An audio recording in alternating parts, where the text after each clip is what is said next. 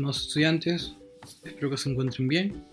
Mi nombre es Carlos Torres y en esta ocasión vamos a tener la clase acerca de las estrategias para el desarrollo del nivel crítico y el análisis de la argumentación, segunda parte.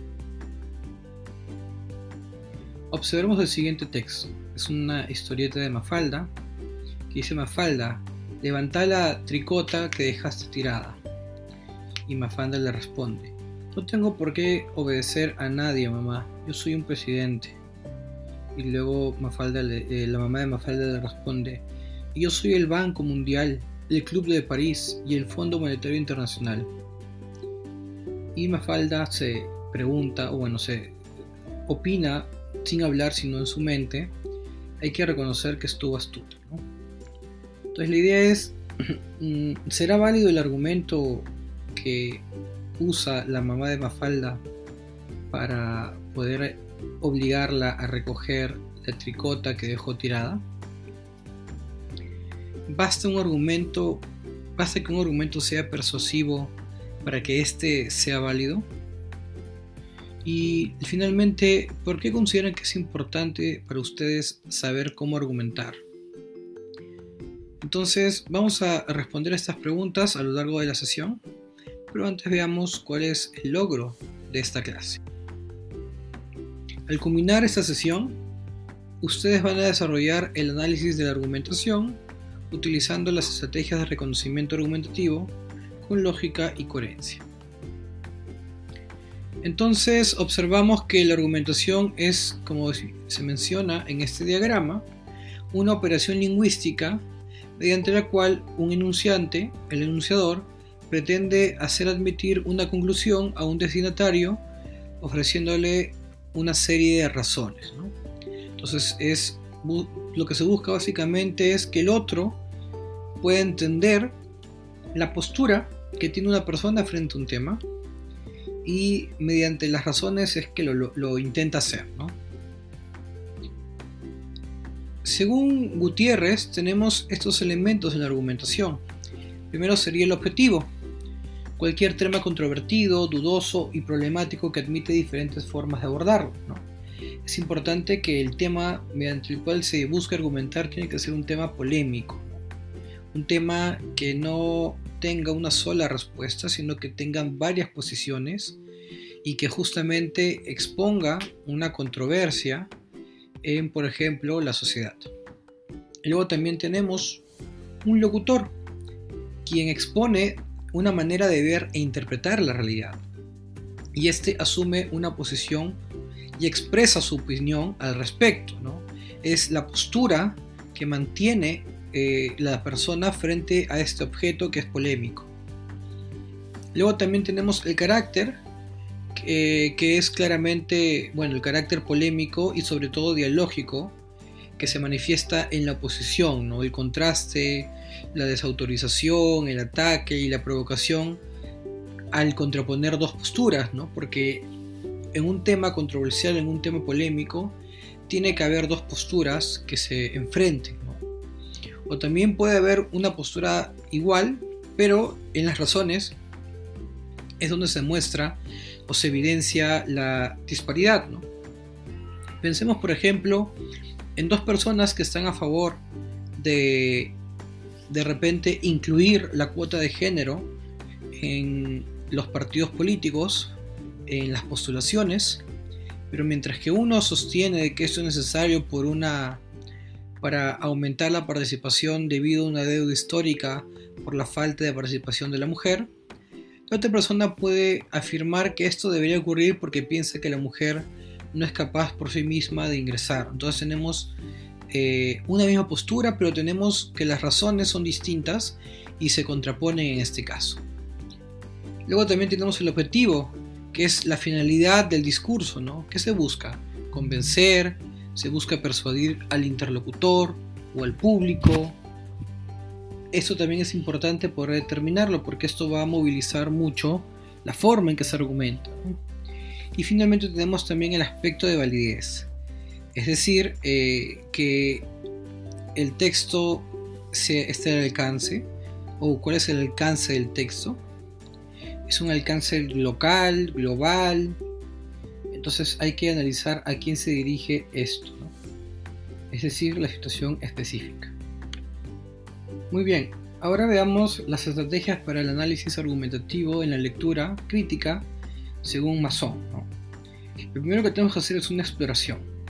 ¿Qué implica esta exploración? Debemos, por ejemplo, identificar el título del texto, el nombre del autor, la fecha de publicación, qué bibliografía está utilizando este texto, si existen índices temáticos, onomásticos y analíticos, cuáles son los capítulos y subcapítulos, que está obviamente en el índice, las tablas, cuadros y glosarios. Hacer básicamente una lectura exploratoria, más que una lectura sería una revisión exploratoria de los paratextos de eh, un texto para poder identificar, por ejemplo, a partir de la bibliografía, qué elementos particulares está centrándose, ¿no? qué ideologías o categorías se está utilizando. O en el título podemos también observar, eh, también podemos observar si ya se adelanta ciertos aspectos de lo que va a venir en el desarrollo. Asimismo, también tenemos que realizar esta lectura crítica, es decir, eh, esta lectura atenta que no indaga por la información ni pretende inferir información, sino que valora la información y cuestiona ciertos preceptos, como puede ser esas preguntas. ¿Es una fuente de información válida lo que se ha enunciado?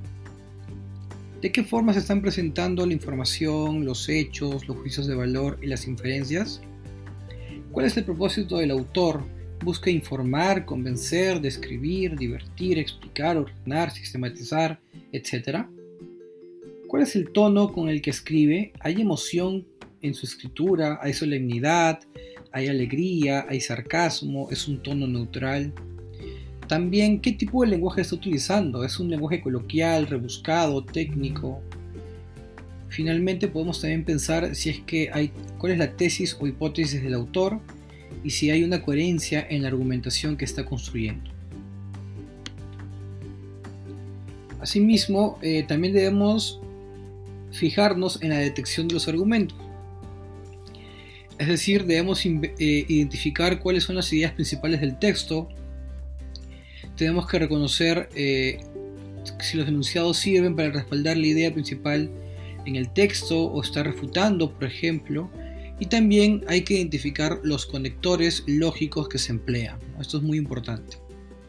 Sobre todo porque hay conectores que establecen relaciones lógicas de causa-efecto, oposición y pueden ser conectores de tipo argumentativos en ese sentido. Veamos si no este texto. Lo voy a leer. De acuerdo con las distintas instituciones internacionales abocados al tema de la niñez y la adolescencia, hay factores de riesgo que inciden directamente sobre el embarazo adolescente. Este se entiende como el proceso de gestación llevado a cabo por una madre de edades comprendidas entre los 10 y 18 años. En ese sentido, se marcan como factores de riesgo la pobreza, los índices de criminalidad adolescentes, el nivel de violencia estructural, la deserción escolar, entre otros. Según el informe presentado por la Alcaldía Mayor de Bogotá 2015, la ciudad presentó un descenso importante de los índices de pobreza, desempleo, criminalidad y deserción escolar. Al analizar los índices de embarazo adolescente, también se puede observar un descenso del 9%. En consecuencia, en este caso, las medidas tomadas para mejorar el nivel de vida de los adolescentes en situación de riesgo así como la eliminación de estas, influyó en el descenso de los números de embarazo, de casos de embarazo adolescente. Entonces, ¿cuál es el tema del texto? Claramente es el embarazo adolescente. ¿Y cuál es el propósito del autor? Pues busca informar, explicar y convencer. ¿Cuál es el tono de la información? Es un tono bastante neutral, bastante eh, objetivo si se quiere. El tipo de lenguaje que emplea es un lenguaje medianamente técnico. Eso estamos ahorita tratando de construir críticamente el texto. ¿Existe coherencia en la argumentación? Pues claramente sí, sí existe esta coherencia. ¿Y cuál sería la tesis del autor? Pues en la última, ¿no? En la última oración, que las medidas tomadas para mejorar el nivel de vida de los adolescentes en situación de riesgo, así como la eliminación de, estas, eh, o sea, estas situaciones de riesgo, eliminar estas situaciones de riesgo influyó en el descenso en el número de casos de embarazo adolescente. Y tenemos ahí finalmente el conector en consecuencia.